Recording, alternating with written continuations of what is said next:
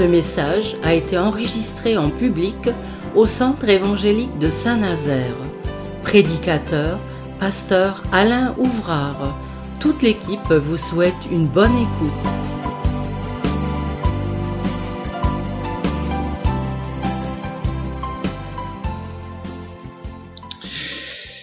Alors, nous allons lire dans le livre de l'Apocalypse. Je crois que les temps s'y prêtent aujourd'hui. Hein, toutes euh, les clignotants et les signaux dans le monde, eh bien là, sont en, action.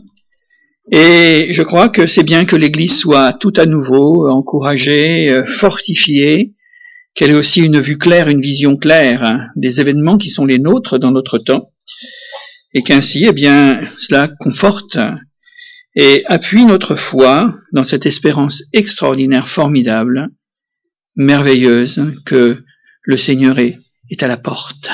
Ouais, il est à la porte. Alors on va lire cette euh, sixième euh, lettre, sixième message de l'apôtre Jean, inspiré par le Saint-Esprit, que l'on nomme lettre à l'église de Philadelphie. Et vous savez que le mot Philadelphie, Philadelphia, ça veut dire amour fraternel. C'est un beau nom, hein Alors il y a quelques prénoms comme ça, Philadelphe, euh, hein, et puis euh, toutes sortes de choses hein, qui montrent qu'il y a là tout emprunt, eh bien, le sentiment et l'amour. Hein. Alors on va voir parce que c'est ça, finalement. C'est bien cela. L'amour de Jésus. L'amour fraternel, l'amour des uns et des autres. Alors on va lire cela, donc, euh, Apocalypse chapitre 3, et verset 7, l'ordre est donné par euh, l'Esprit de Dieu à Jean d'écrire Écris à l'ange de l'ange de Philadelphie. Voici ce que dit le saint, le véritable, ou la sainteté, ou la vérité incarnée, hein, c'est Jésus, on peut le traduire comme ça. Celui qui a la clé de David, celui qui ouvre et personne ne fermera, celui qui ferme et personne n'ouvrira. Je connais tes œuvres, dit Dieu à l'Église, voici parce que tu as peu de puissance, que tu as gardé ma parole et que tu n'as pas renié mon nom, j'ai mis devant toi une porte ouverte que personne ne peut fermer. Voici, je te donne quelques-uns de ceux de la synagogue de Satan, qui se disent juifs et ne le sont pas, mais qui mentent. Voici, je les ferai venir se prosterner à tes pieds et reconnaître que je t'ai aimé. Parce que tu as gardé la parole de la persévérance en moi, je te garderai aussi à l'heure de la tentation qui va venir sur le monde entier pour éprouver les habitants de la terre. Je viens bientôt. Retiens ce que tu as afin que personne ne prenne ta couronne. Celui qui vaincra je, ferai de lui une colonne dans le temple de mon Dieu, et il n'en sortira plus. J'écrirai sur lui le nom de mon Dieu, le nom de la ville de mon Dieu, de la nouvelle Jérusalem, qui descend du ciel d'auprès de mon Dieu, et mon nom nouveau, que celui qui a des oreilles entende ce que l'Esprit dit aux églises. Alors voici pour, euh, en quelque sorte, la trame de notre réflexion ce matin, alors, euh, vous savez que jusqu'ici, on avait donné des noms aux différentes églises, on y reviendra tout à l'heure. Mais dans, en ce qui concerne Philadelphie, je l'ai nommé tout bonnement hein, l'église christianisée. Y aurait-il une église non chrétienne? Alors on va le voir ensemble. L'église qui a la réputation d'être réellement chrétienne, qui a le témoignage du christianisme. On peut peut-être euh, lui ajouter ceci, c'est l'église fidélisé. Oui, l'Église fidèle.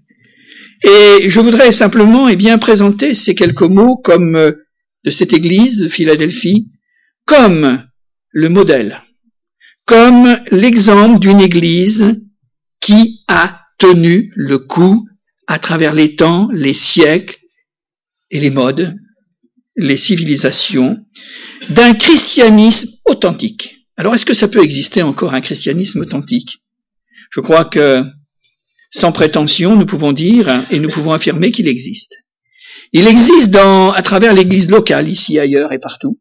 Il existe naturellement à travers l'Église universelle.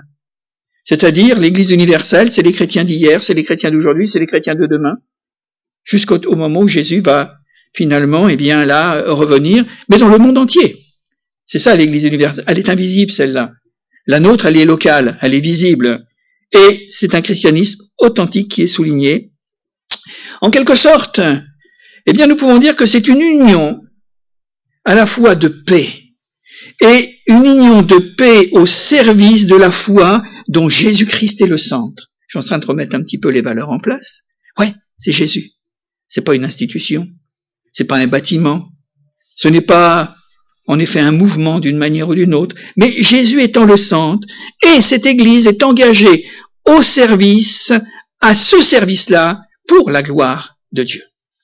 Pas pour la réputation ou le rayonnement d'une église, ou d'une appellation ou d'un mouvement, pas pour le rayonnement, mais préoccupé, ça va être marqué particulièrement ce matin, préoccuper une église qui est préoccupée du salut des âmes, pour la gloire de Dieu. Et à chaque fois qu'une âme est sauvée, c'est la gloire de Dieu, et les anges le proclament. Alors, c'est donc Philadelphia, l'amour, l'amour de Dieu, notre amour de Dieu, et cet amour finalement à l'horizontale, l'amour des uns et des autres, et, même de ceux qui ne nous aiment pas.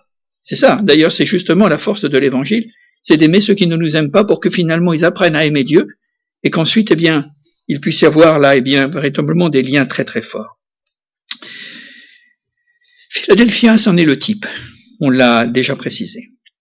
Et nous arrivons maintenant, alors que nous avons passé par euh, les différentes étapes, vous en souviendrez, je le rappellerai, les différentes étapes du christianisme euh, à travers euh, tous ces siècles, 20, 20, 20 siècles d'ère chrétienne, nous sommes, et nous pouvons le dire puisque les textes nous, la, nous le disent, nous tendent à nous, la, nous rappeler, voici la dernière période de l'histoire du christianisme et les temps sont à leur fin.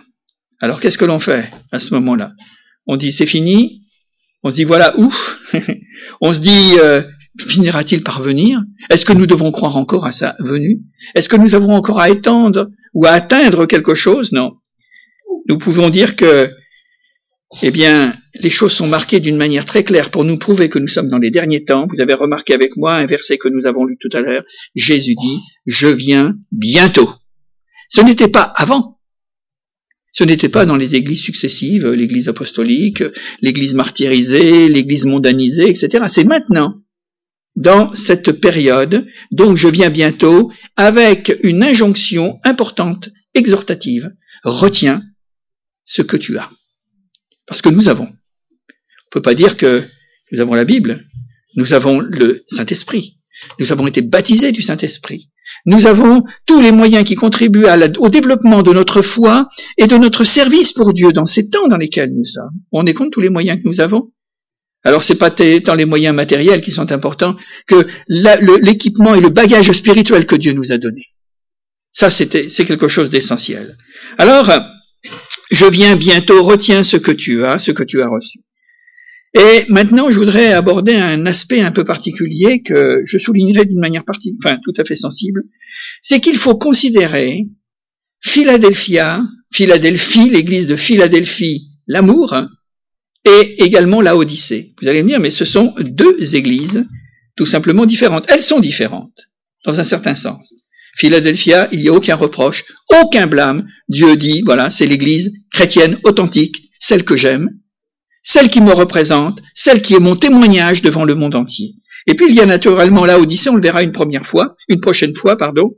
Et dans la Odyssée, eh bien, considérez que c'est la même église dans le même temps en tous les cas. Dans le temps et dans l'espace, c'est le même, la même Église, et c'est dans quelque sorte comme les deux faces d'une même pièce.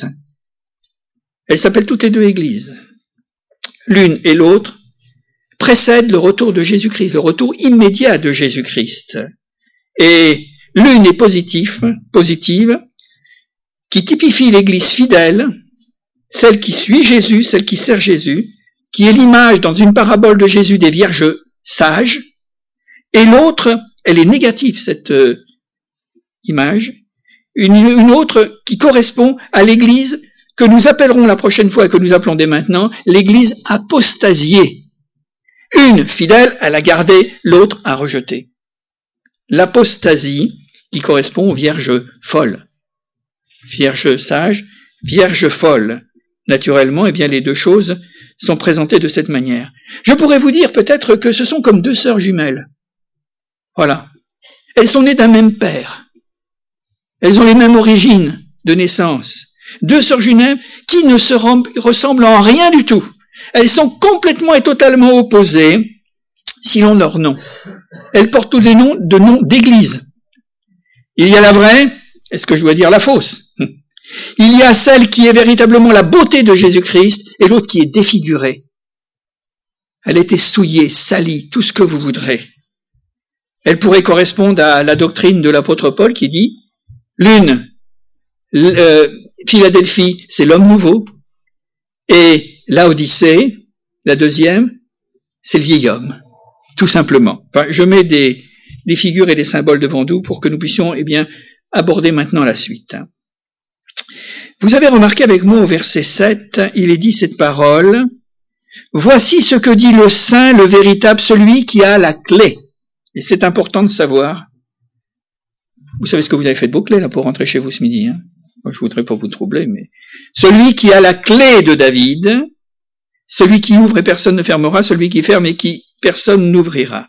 Celui qui a la clé, qui marque d'une manière absolue, infinie, totale, la souveraineté de Dieu sur le monde finissant.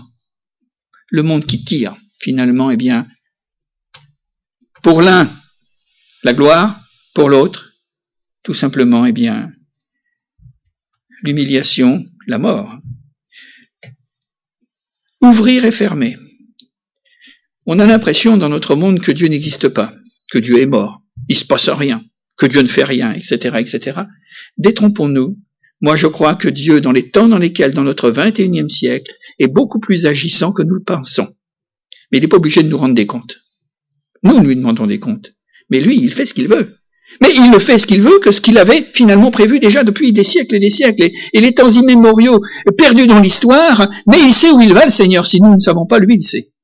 Et les choses sont en train de se mettre en place par toutes sortes d'événements, par toutes sortes de réalisations prophétiques, et nous arrivons dans la fin des temps, mes frères et sœurs. Ça, il faut se le dire.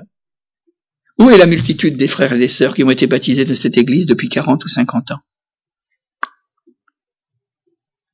Mais c'est pas parce qu'ils ne sont pas là que nous, nous devons abandonner la partie et aller jusqu'au bout. Et ça, c'est, euh, ce raisonnement, il est dans toutes les églises, dans l'histoire, il est même dans les églises modernes de notre mouvement également.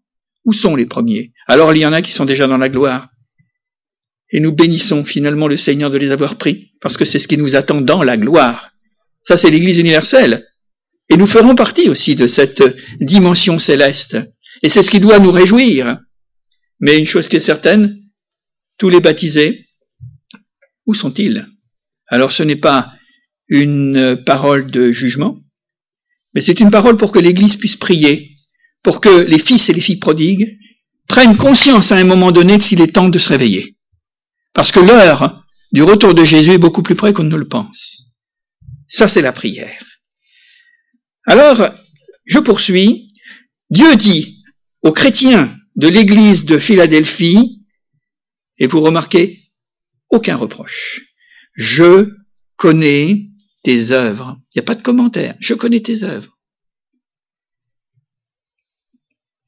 Voici, parce que tu as peu de puissance, comme dans l'église de Smyrne, que tu as gardé ma parole et que tu n'as pas renié mon nom, j'ai mis devant toi une porte ouverte qui, que personne ne peut fermer. Vous avez remarqué, il était question de clé. Maintenant, il est question de porte, parce qu'une porte et une clé, ça va ensemble. Et vous allez voir de quelle clé il s'agit. La clé du royaume de Dieu. Comme nous le trouvons dans les paroles de Jésus dans Matthieu, chapitre 16, si ma mémoire est fidèle, quand il mandate Pierre, eh bien, de recevoir la clé du royaume de Dieu pour faire rentrer tous ceux qui ne sont encore en dehors. La clé, la porte, et nous voyons qu'il posé un diagnostic divin sur l'Église de Philadelphie, on peut le dire de cette manière, pour nous dire que Dieu connaît et il voit l'état spirituel de chaque communauté. de chaque mouvement chrétien, de chaque dénomination, mais il voit l'état spirituel de chacun d'entre nous. Il nous connaît, il l'est dit, puisque c'est marqué, tout simplement. Et il remarquera que nous avons peu de puissance. Imaginez-vous que je fasse un transfert, que nous soyons vraiment puissants, que nous soyons très riches, que nous soyons dans le monde opulent. Peut-être que nous ne ferions pas partie de l'église de Philadelphie, hein peut-être de la deuxième, et on le reverra la prochaine fois. Tu as peu de puissance, mais tu es fidèle. C'est pas d'avoir, c'est d'être, mes frères, qui est important. D'être spirituellement et pas d'avoir. L'avoir, tout disparaîtra. C'est un équipement et un bagage pour cette terre et tout disparaîtra avec eux. Lorsque Jésus viendra soit nous chercher ou que nous partirons, et bien finalement le rejoindre à travers la mort naturelle. Tu as peu de puissance, mais tu es fidèle. Vous savez, ce que Dieu regarde, c'est notre consécration et notre fidélité, notre attachement, non pas tant à un mouvement, non pas tant à un système, mais à sa personne. Tu es fidèle. Il y a un trait probant, c'est celui de ton amour et de ton attachement pour ton Sauveur et ton Seigneur. Eh oui, cet attachement dans le premier siècle était en baisse dans l'église d'Éphèse. Ce que j'ai contre toi, c'est que tu as abandonné ton premier amour. À la fin des siècles, dans l'église de Philadelphie, Dieu, mais je sais que tu as gardé mon amour, que tu as gardé ton amour pour moi et tu es resté attaché. C'est ça la victoire. Rester jusqu'au bout. Attaché et aimer le Seigneur. Tu as gardé. Tu n'as pas renié. Et ça, ce sont des paroles qui ont une valeur inestimable entre cette église Philadelphie qui a su vivre et entretenir ce que je pourrais appeler le véritable trésor, l'or de la foi. La foi est éprouvée comme l'or. Et cette Église a été éprouvée dans sa foi comme on éprouve l'or. Et toutes les scories, toutes les impuretés qu'il peut y avoir dans, dans l'or, eh bien, disparaissent parce qu'il est passé au creuset. Il est passé par l'épreuve. Et c'est bien les épreuves qui nous rendent forts, hein, c'est pas le contraire. Quand on a tout et tout ce qui va, tout est bien, à ce moment-là, on a vraiment tendance à s'endormir. Hein lors de sa foi, et nous voyons que cette église de Philadelphie a traversé sans faillir toutes les tempêtes, ne crains point la tempête, hein, c'est inspiré, hein, toutes les tempêtes de l'histoire, les séductions de l'adversaire et les séductions des hommes, les tentations, les persécutions, le rationalisme, nous en avons parlé la dernière fois dans l'église de Sardes, avec le siècle des Lumières qui a tourné l'esprit des hommes et les a détachés de Dieu, l'intellectualisme, la philosophie et toutes sortes de choses. Mais tu as gardé cette force et tu as finalement résisté à tout ça. Et cette église de Philadelphie est demeurée fidèle et elle ne s'est pas laissée entraîner à l'abandon progressif de la foi. Elle ne, s'est pas laissée en disant, mais le Seigneur, quand reviendras-tu? Non, elle a gardé jusqu'au bout l'espérance. Ces quatre valeurs que Jésus revient, que Jésus baptise du Saint-Esprit, que Jésus sauve et que Jésus guérit. Voilà les quatre coins hein, du message de l'Évangile. Alors en conséquence, Dieu va lui dire, alors en conséquence de ce que tu as été fidèle, de ce que tu as gardé envers et contre tout le drapeau, l'étendard de la victoire en Jésus, alors j'ai mis devant toi une porte ouverte que personne ne pourra fermer. Dieu nous dit et Jésus nous dit, c'est moi qui ai la clé. Mais Dieu nous dit maintenant avec une clé qu'il n'y a pas de porte, ça ne sert à rien. Mais maintenant avec la clé, j'ai mis une porte. Je suis souverain sur tout. Et vous allez le voir avec moi, quelle porte glorieuse le Seigneur a mis devant son Église fidèle. Il faut rappeler ceci au passage, c'est que l'Église de Philadelphie, c'est le christianisme dans l'évaluation des temps de l'histoire, du 19e siècle, du 20e siècle et de nos 21e siècle qui commence. Les autres églises, elles ont été réparties dans différents siècles. Hein. Premier temps, le Moyen Âge, le siècle des Lumières, la Renaissance, etc., etc. Et là, nous voyons que cette Église est la caractéristique des trois derniers siècles. Ce qu'on pourrait appeler, humainement parlant, la révolution industrielle 19e siècle, l'émergence de la démocratie, de l'humanisme, etc., etc. Le XXe siècle, on le sait, il est rouge. C'est pas parce que il est communiste, il était marxiste, il est rouge de sang. Comprenez? Et ça, c'est déjà quelque chose qui augure finalement ce que ça peut être, hein, pour celui qui vient, celui dans lequel on est. Hein. Donc, rappelez-vous bien, Philadelphie, c'est les trois siècles dans lesquels nous sommes là. On pourrait dire que c'est l'époque moderne, c'est les temps contemporains en quelque sorte. Alors, pour ceux qui n'avaient pas entendu les précédents, je voudrais simplement brièvement rappeler, eh bien, l'histoire toute relative, une approche historique relative de l'Église à travers finalement tous les siècles. La première, c'est Éphèse, rapidement. Hein. L'Église des temps apostoliques, c'est le premier siècle. Temps du réveil, temps des miracles, l'Église primitive, on l'appelle comme ça. Le deuxième lettre qui est écrite, c'était à l'Église de Smyrne. C'est l'âge des grandes persécutions. 250 ans de environ, et c'est le temps des martyrs. La troisième église, c'est l'église de Pergame, qui a duré à peu près eh bien de 600 à 800 ans. C'est l'église mondanisée, qui devient maintenant une religion officielle dans l'Empire romain. Tout simplement. Après, il y a eu Thyatire. Thyatire, c'est la période du Moyen Âge, entre 400 et 500 ans. La superstition est arrivée à ce moment-là, pénétrer l'Église. L'idolâtrie et les fausses doctrines et la collusion entre l'Église et l'État, où finalement l'Église devenait plus puissante que l'État et ils se servaient l'un de l'autre. La dernière fois que nous nous sommes réunis, c'était finalement l'Église de Sardes, qui correspond à peu près au XVIIe et XVIIIe siècle, après les tragédies des guerres de religion. Parce qu'il y a toute une partie du monde chrétien qui a voulu revenir à Jésus et revenir à l'Évangile, et on les a persécutés, on les a appelés les protestants et les Huguenots, etc., etc. Ensuite est venue la Renaissance avec des idées nouvelles, et c'est celui dont je vous parle maintenant. 17 et 18e siècle, le rationalisme, la pensée humaine, qui va prendre le pas sur la foi, la philosophie des Lumières, qui va donner tout simplement, eh bien, ce que nous appelons aujourd'hui l'athéisme, le moralisme, la raison humaine, et l'homme se croit Dieu, et il dit que Dieu est mort, alors il faut le remplacer. Et puis nous arrivons maintenant à Philadelphie, tout simplement, comme euh, nous le voyons, notre temps, notre, notre monde d'aujourd'hui. L'Esprit de Dieu dit une porte ouverte. Et je voudrais rappeler quelque chose de formidable, d'extraordinaire.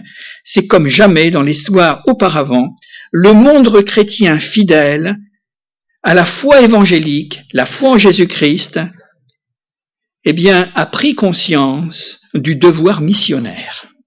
Écoutez bien le devoir missionnaire. Les églises s'étaient renfermées sur elles-mêmes, elles avaient une vie certainement spirituelle très florissante et avec toutes sortes d'œuvres qui étaient quelque chose de... Mais c'était concentré, c'était autour de soi en quelque sorte. Et depuis le 19e siècle, avec les grandes missions des pays évangéliques, tels que l'Angleterre, les États-Unis, les pays scandinaves, on ne peut pas parler de la France parce que c'est pas un christianisme qu'elle a appelé, qu'elle a amené à travers ses conquêtes, ce qu'on appelle la colonisation, elle a amené le catholicisme, c'est tout. Mais moi je parle de l'authentique évangile, et nous avons constaté qu'à ce moment-là, les églises ont pris conscience qu'il fallait envoyer des hommes et des femmes de par le monde entier pour prêcher Jésus-Christ. Jusqu'alors, le christianisme était un christianisme européen ou moyen-oriental, mais ça n'allait pas plus loin. C'est-à-dire, cette prise de conscience, ce réveil de porter la parole de Dieu jusqu'aux extrémités de la terre et de dire à tous que Jésus est sauveur, qu'il n'y a qu'un seul Dieu, qu'il n'y a qu'une seule révélation. C'est la révélation que nous donne la Bible, Ancien et Nouveau Testament, pour que les gens puissent croire, pour que les gens puissent finalement devenir aussi à leur tour des chrétiens de barbares et de païens qu'ils étaient.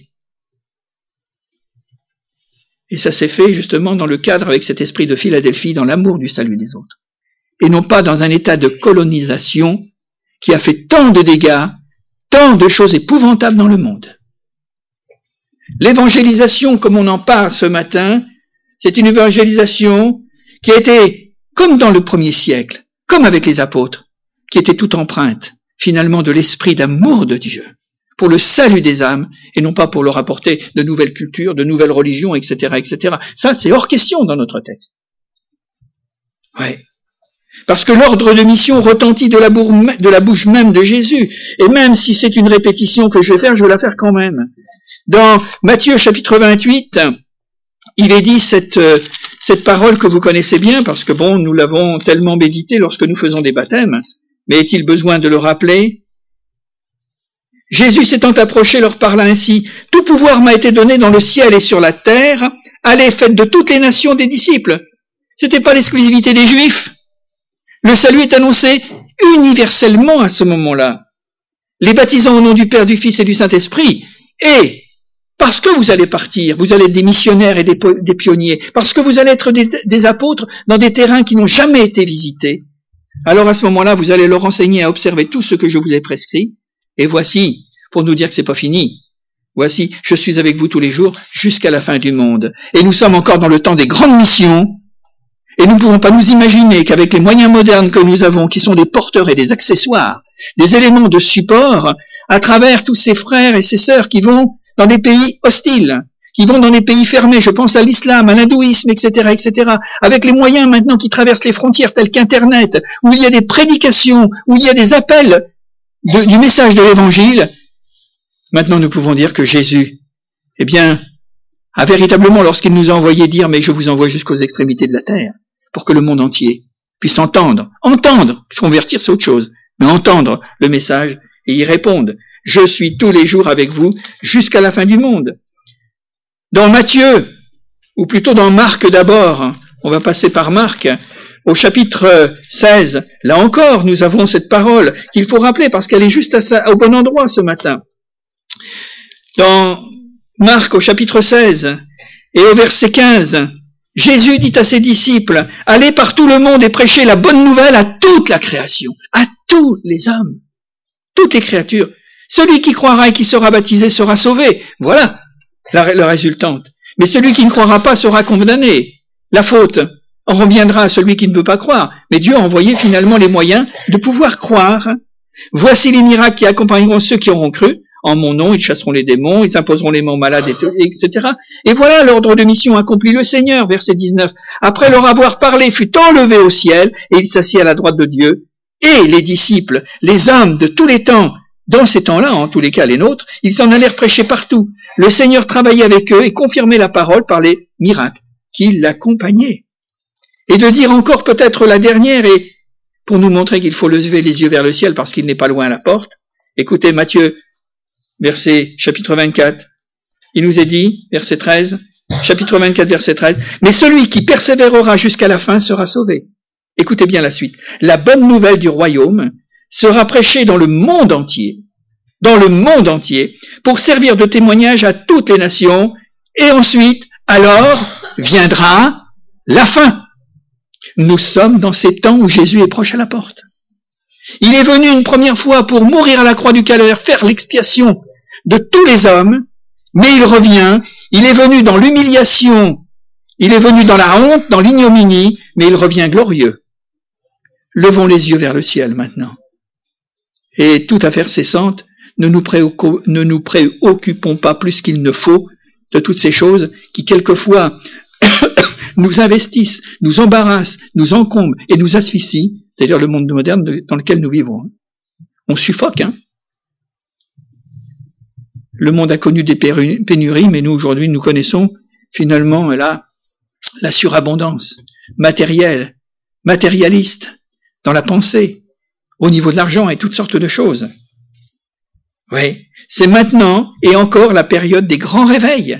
Depuis le 19e siècle, vous avez des hommes dont nous pouvons lire les écrits et les, les finalement, eh bien, leur aventure, que ce soit en Chine, que ce soit en Afrique, que ce soit dans, euh, en Asie, partout, partout, même jusque dans les Amériques, où il y a une évangélisation extraordinaire. Et ça continue encore aujourd'hui. Alors peut-être que nous pouvons dire ah mais chez nous il se passe plus grand chose. Ben, la réponse que Jésus nous donne c'est que les premiers seront les derniers, les derniers seront les premiers. Voilà. Mais nous ça ne nous empêche pas de nous réveiller quand même et de nous mettre à cœur finalement de porter le témoignage. Alors peut-être que nous n'allons pas demain matin prendre l'avion pour aller, je ne sais pas, sur quelque terre étrangère, hein mais euh, peut-être qu'autour de nous, il y a encore des, hommes. Puis moi, je suis tout à fait convaincu, je vous le dis, hein, vous avez pensé que je suis peut-être pas très bien, mais il y a une chose qui est certaine, c'est que si nous ne faisons pas, le Saint-Esprit va le faire, il enverra des gens directement dans nos églises. Moi, je constate que depuis quelques années, il y a eu un beau témoignage de rendu par l'Église à travers euh, finalement les temps, les décennies passées. Mais je m'aperçois qu'il y a des gens qui poussent la porte de cette Église dont j'ai été invité par personne. Ils sont un petit peu comme Simon. Vous savez, comme Siméon, pardon, poussé par le Saint-Esprit à rentrer dans le temple. Eh bien, priez pour ça, parce qu'il va y en avoir de plus en plus. Et croyez bien que dans les temps qui viennent, ils vont être difficiles, mais il y aura, il y aura certainement encore aussi une contraction de Dieu, une contre-action de Dieu. D'accord? Hein? Et qui va faire qu'il y a des hommes qui vont venir parce qu'ils auront entendu parler de Jésus ou leur conscience va leur parler pour venir écouter le message de l'Évangile et se convertir. Attendez-vous à ce qu'il y ait des baptêmes. Vous attendez pas que je vous tienne de, discours contraire, j'espère. Hein? Parce que là, je prends ma retraite définitive. Eh oui, les grands réveils, qui vont devenir des réveils planétaires, avant ceci, Jésus revient. À la prise de conscience d'aller et soutenir la mission d'évangélisation du monde, il y a un effort associé à la mission proprement dite dont nous avons parlé il y a un instant qui est en train d'apparaître, qui est déjà apparu et qui se confirme. Et je vais vous dire, chose dont nous n'entendons pas souvent parler, c'est la traduction de la Bible. Parce que pour aller, il faut quand même quelque chose à leur donner. Et quand on sait que depuis, euh, ah oui, depuis deux siècles, des hommes, des chrétiens dans l'inconnu, dans l'ombre, qui ne disent rien, qui n'apparaissent pas, ont passé leur vie entière, soit à s'expatrier vivre dans des pays qu'ils ne connaissaient pas, d'apprendre la langue et mettre à la portée de toute cette population, de ces populations, eh bien, le message de l'évangile traduit dans leur langue verniculaire, c'est-à-dire leur propre langue. Et aujourd'hui, il y a combien de traductions de Bible entières Combien de, traductions partielles de la Bible Et combien simplement de messages d'un évangile ou une partie ou une portion de l'évangile qui a été traduit? Ce sont des milliers, frères et sœurs. Ah, Babel, Babel est en train de m'en prendre un bon coup, là. Parce que si on sait ce que ça veut dire confusion, eh bien moi je dis que dans la confusion, Dieu répond à la réunion et l'unité des enfants de Dieu dans le monde. N'oublions pas ceux qui traduisent la Bible. Hein. Et une nouvelle porte est ouverte. Une nouvelle porte est ouverte dans ce sens que nous avons, par exemple, sous la plume de l'apôtre Paul, parce que lui, il était apôtre, hein. il était missionnaire, il était pionnier. Écoutez, ce sont des paroles que je voudrais quand même vous laisser parce qu'elles sont belles. Moi, j'aime bien quand je, cite parce que je les trouve belles, alors vous jugerez vous-même. Dans Romains chapitre 10, parce qu'il est question de l'évangélisation, il est question de la conversion, il est question de l'action du Saint-Esprit. Romains 10, verset 7. Que dit-elle la parole? Que dit l'évangile? La parole est près de toi, dans ta bouche et dans ton cœur. Si ça vient par le truchement des hommes, c'est bien. Si ça vient par le Saint-Esprit, c'est encore mieux, c'est royal. Or, c'est la parole de la foi que nous, que nous prêchons. C'est pas une civilisation. Ce n'est pas de la colonisation. C'est la parole de la foi que nous prêchons. Et si tu confesses, alors à ce moment-là, tu crois. Si tu confesses de ta bouche le Seigneur Jésus et si tu crois dans ton cœur que Dieu l'a ressuscité des morts, simple, tu seras sauvé, pas besoin d'autre chose. Car c'est en croyant du cœur qu'on parvient à la justice, d'être justifié par Dieu, à cause du sacrifice de Jésus, et c'est en confessant de la bouche qu'on parvient au salut, selon qu'il est écrit, enfin vous, lirez le texte, mais quand on confesse, quand on confesse le nom de Jésus, on ne le garde pas pour nous-mêmes, on le fait partager aux autres. Ça, c'est la bonne semence qui se répand. Alors la question se pose aujourd'hui, Comment donc invoqueront-ils celui en qui ils n'ont pas cru? Verset 14. Et comment croiront-ils en celui dont ils n'ont pas entendu parler? Seigneur, envoie des pasteurs, envoie des évangéliques, envoie des apôtres. Hein. C'est vraiment notre problème. Hein. Et comment en entendront-ils parler s'il n'y a personne qui prêche? Eh oui. Et comment y aura-t-il des prédicateurs s'ils ne sont pas envoyés? Verset 17, Ainsi la foi vient de ce que l'on entend, et ce que l'on entend vient de la parole de Dieu. Allez par tout le monde et prêchez la bonne nouvelle à toute la création. Voilà. Ça, c'est la caractéristique de cette église de Philadelphie qui, dans le 19e, surtout le 19e, 20e siècle également, et encore aujourd'hui, les églises envoient des missionnaires et des pionniers pour ouvrir de nouveaux champs de mission. Parce que ce n'est pas seulement pour nous, mais c'est pour le monde entier. Jésus-Christ, il nous est dit qu'il est sauveur de tous les hommes. Et le travail se fait. Hein le travail se fait. Je reprends et je vais bientôt terminer, versets 10 et 11, on va le lire. Parce que tu as gardé la parole de la persévérance en moi, je te garderai aussi à l'heure de la tentation, qui va venir sur le monde entier pour éprouver les habitants de la terre. Je viens bientôt, retiens ce que tu as, afin que personne ne prenne ta couronne. Oui, que personne ne prenne ta couronne. Là est exprimé à l'église de Philadelphie sa fidélité et son zèle qui est récompensé par un mot de Jésus. Je te garderai. Parce que tu as gardé ma parole, moi, je te garderai. C'est finalement, eh bien, la réponse, en quelque sorte. Une église qui est fidèle, c'est une église qui sera honorée, bénie, secourue et gardée par le Seigneur. On n'en mesure peut-être pas toujours les conséquences, mais c'est ce que le texte nous suggère. Je te garderai parce que tu as gardé ma parole. Mais gardez quoi Eh bien, c'est que les temps de la fin verront une période sans précédent dans l'histoire. Eh oui. Comme ça n'a jamais été vu, même dans les grands tumultes, finalement, de toutes les époques. Le temps des barbares, le Moyen Âge sanglant, à travers toutes les guerres qu'il y a eu, à travers tout ce qui a pu endommager, endommager et captiver, broyer finalement les corps et les âmes et les esprits des hommes à travers vingt siècles de christianisme, c'est qu'il arrive une période qui va précéder et qui va mettre fin finalement à toute cette dispensation, puisque dans le livre des actes, l'apôtre Paul parle d'un renouvellement de toutes choses. Et cette période qui va être une période terrible, où se manifestera la folie. Ça vient de la pensée, ça, hein pensée défaillante, pensée qui dérive, hein. la violence.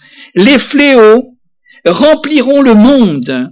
Et nous savons les signes, et nous les connaissons, qui précèdent le retour de Jésus-Christ. C'est ce qu'on appelle en théologie l'eschatologie, celui qui vient.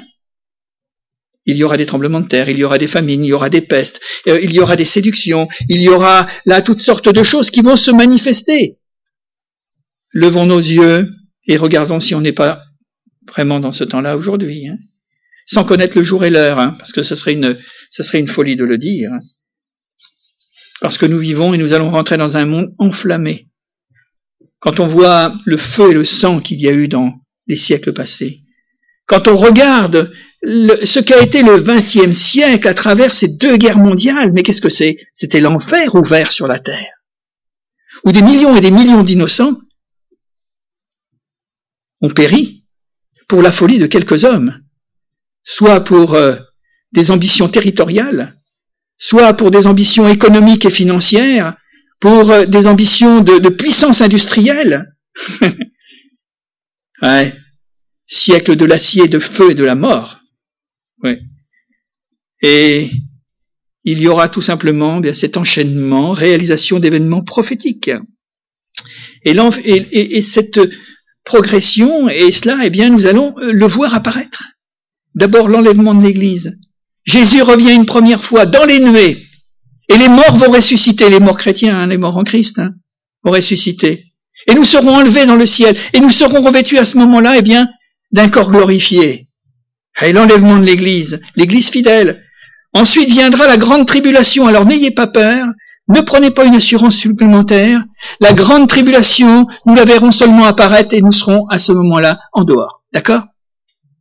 Parce que là, c'est difficile à comprendre. Hein Est-ce que je vais passer par la grande tribulation? Est-ce qu'on va voir Est-ce qu'on va voir euh, le, euh, vie sous l'antéchrist Non. Écoutez, il y a une chronologie, hein, il faut la respecter. Hein. La grande tribulation. Après, il va y avoir naturellement conjointement le règne de l'antéchrist. Et là, je peux vous dire que ça va être terrible pour les incroyants. Hein. Nous, nous verrons les choses d'en haut. Il y aura Hermageddon. Je vous dis pas, hein, Israël naturellement au cœur, mais on est en train de préparer finalement cette haine mondiale. Et tous les éléments sont en train de se rassembler hein, contre Israël et les nations qui vont Hermageddon. C'est pas un, film de science-fiction, hein, c'est quand même dans la Bible. Et puis il y aura le millénium, et le millénium nous serons avec Jésus, non pas en tant qu'homme, mais comme euh, racheté, glorifié. Et il nous est dit que nous jugerons. Nous aurons une place. Nous aurons un statut, quelque chose, mais nous serons déjà dans la dimension céleste. Et nous pourrons observer ce que c'est que la loi et ce que c'est que la grâce. nous verrons la différence. Et puis, dans tout cela, entre tout cela, il va y avoir la parousie, La parousie, c'est la deuxième venue de Jésus, où il va apparaître sur le mont des Oliviers. Il va mettre un terme à Hermagédon, et il viendra là définitivement régner sur la terre. Temporairement dans le millénium. Après, il viendra d'autres choses, on pourra en reparler une autre fois, mais il viendra à ce moment-là pour mettre un terme à la fin du millénium, eh bien, et approcher finalement du jugement dernier, où il y aura des nouveaux cieux et une nouvelle terre. Alors, c'est un petit peu compliqué tout ça, mais le mieux c'est de le vivre. et on le vivra. Pour éprouver les habitants de la terre, grande tribulation, mais je te garderai aussi à l'heure de la grande tentation, si oui ou non, tu vas garder la foi. Et tant qu'on a la foi, cette flamme et cette force à l'intérieur de nous-mêmes, que les chrétiens d'Éphèse avaient perdu, eh bien, à ce moment-là, nous avons cette assurance que nous verrons véritablement la gloire de Dieu. Alors, tu as gardé la foi, alors retiens. Garde précieusement ce que tu as reçu. Parce que, il est dit, garde la couronne. Hein, c'est intéressant, hein La couronne. Il y en a qui portent des foulards, moi je porte un chapeau. Euh, enfin bon, vous faites comme vous voulez. Hein, moi je porterai pas le foulard en tous les cas. Mais toujours est-il que, peu importe, mais la couronne, elle est pour tout le monde. La couronne, et il y a quatre couronnes qui sont réservées aux fidèles. Il y a la couronne de vie, nous dit Paul. Il y a la couronne de gloire, nous rajoute Paul. Il y a la couronne de justice. Lorsque nous aurons combattu et que jusqu'à la fin de notre vie, nous pourrons dire j'ai gardé la foi. Et puis il y a la couronne incorruptible. Et vous savez ce que les couronnes, sont destinées à qui? Aux rois et aux reines. Et nous sommes des rois et des reines. Vous allez me dire, vous exagérez, on est dans une république. Peu importe. Nous sommes finalement, aux yeux de Dieu, des rois et des reines. Parce que nous sommes fils de rois. Par la conversion à Jésus-Christ. Verset 9. Je livrerai la synagogue de Satan, qui se disent, mais qui ne sont pas des menteurs, synagogue de Satan, qui se disent juifs, qui se disent chrétiens, qui se disent ceci, qui se disent cela, ce sont des menteurs. La Bible est là pour nous le dire. Ce sera pas seulement les juifs, hein. Parce que l'apôtre Jean pouvait pas dire que ça pouvait être des catholiques, des protestants et tout ça. Mais ce sont des gens qui font partie finalement de la deuxième église, la dernière dont nous allons parler. Ils mentent. Le faux christianisme dévoilé, reniant ce qui en fait la force, parce que la force c'est de croire que Jésus est sauveur. Mais si c'est des traditions, si c'est du ritualisme, si c'est finalement eh bien, des réuniments d'église, ou des doctrines d'église, ou des commandements d'église, ça ne sert à rien. Là, on est vraiment protestant. Hein. Dites donc. Et je ferai qu'ils se prosternent devant à tes pieds, qu'ils viennent, ils reconnaîtront dans leurs erreurs, dans leur méchanceté, dans leur euh, finalement opiniâtreté. Eh bien, je, je les ferai prosterner devant tes pieds. Je leur ferai faire allégeance je ferai faire allégeance à tous ceux qui ont aimé, finalement, qui ont aimé l'injustice et qui ont aimé le mensonge, nous dit un Thessalonicien, c'est Paul qui le dit. Et ils seront une colonne dans le temple de Dieu. Une colonne, c'est quelque chose qui est solide. Un pilier, d'autres termes nous le dit. Un pilier, quelque chose qui ne bouge pas. Parce qu'ils n'ont pas bougé avant, ils ne bougeront pas non plus. Et j'écrirai sur lui mon nom nouveau. Peut-être écrit sur nous, il faut qu'il soit écrit d'abord dans nos cœurs. Le nom que nous aurons, il sera écrit sur nous, mais d'abord, il faut qu'il soit écrit dans notre cœur. Et c'est justement l'école dans laquelle nous sommes, l'école de notre humanité, l'école de l'Église d'aujourd'hui, pour que ça soit écrit profondément dans notre cœur.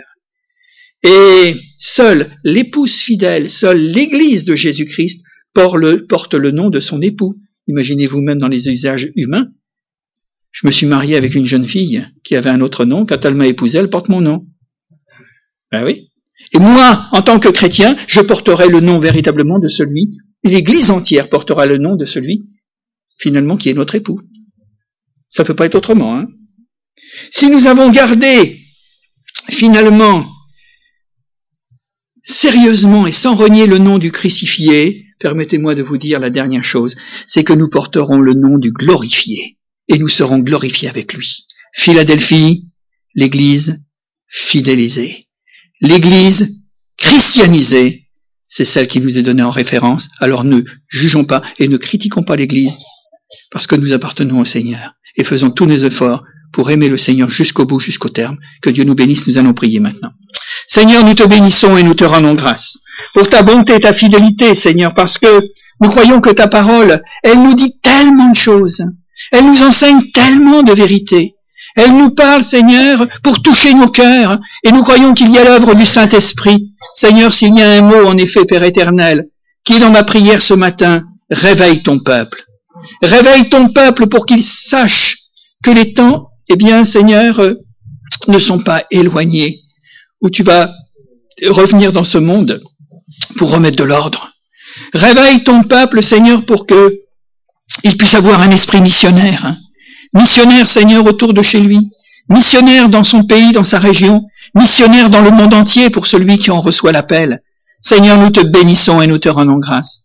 Nous te bénissons parce que tu nous feras porter ton nom pour l'éternité, un nom gravé, Seigneur, sur ce que nous serons parce qu'il a déjà été gravé dans nos cœurs. Et nous porterons le nom, eh bien, Seigneur, du glorifié, parce que nous n'avons pas eu honte du nom du crucifié. Et nous te bénissons et nous te rendons grâce. Bénis ton Église, bénis-nous, fais-nous du bien, donne-nous, Seigneur, de nous lever, et ainsi, Seigneur, de pouvoir non pas regarder vers la terre, mais regarder vers les cieux, où l'étoile brillante du matin approche. Oui, Seigneur, nous scrutons le ciel, et nous attendons celui qui vient, et qui nous dit qu'il vient bientôt. Merci Jésus. Amen.